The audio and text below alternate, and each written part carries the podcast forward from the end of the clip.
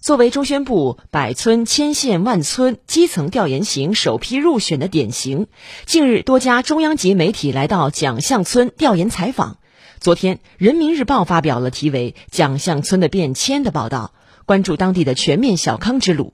来听广电全媒体记者裘实、见习记者李烨的报道。初秋的蒋巷，千亩农田，碧浪滚滚。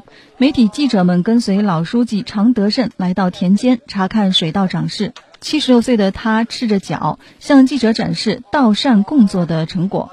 常熟蒋巷村种粮大户丁时云兴奋地对老书记说：“不打农药，不用化肥，套养了这个黄鳝，一亩地黄鳝估计在三千块左右吧。再加上这个有机大米，现在市场上是十块钱一斤。嗯，一亩这个现在效益是多少？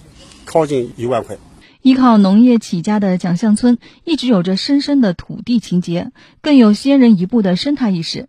一九八六年，蒋巷村就提出绿化林网、生态平衡的理念，推倒了投资五百万元建设的化工厂，建起日处理两百吨的生活污水处理站，还在主干道两侧建了二十六公里生态林带。打造八百亩的生态园，如今每年有近三十万游客来这里观光度假，旅游收入超千万元。湖南游客王毅，感觉这里是环境特别优美，有湿地啊，有湖啊，还有工业，还有很多这个旅游开发，还有这个很早就有这个别墅啦，整个配套啊，整个这个基础设施啊都非常的好。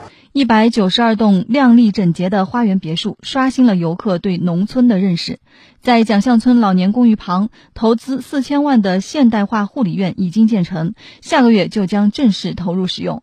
里面配套有安养中心、医疗中心、康复理疗中心，让老人在家门口就能享受医养融合的高端养老服务。常熟蒋巷村党委书记常德胜。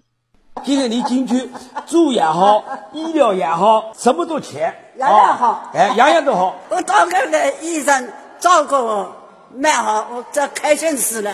如今在蒋巷，男满五十八虚岁，女满五十五虚岁就可以领取养老金，每月六百到两千三百元不等。二零一九年，全村居民人均收入六点二五万元，实现了养老保险、医疗保险等五大保险全覆盖。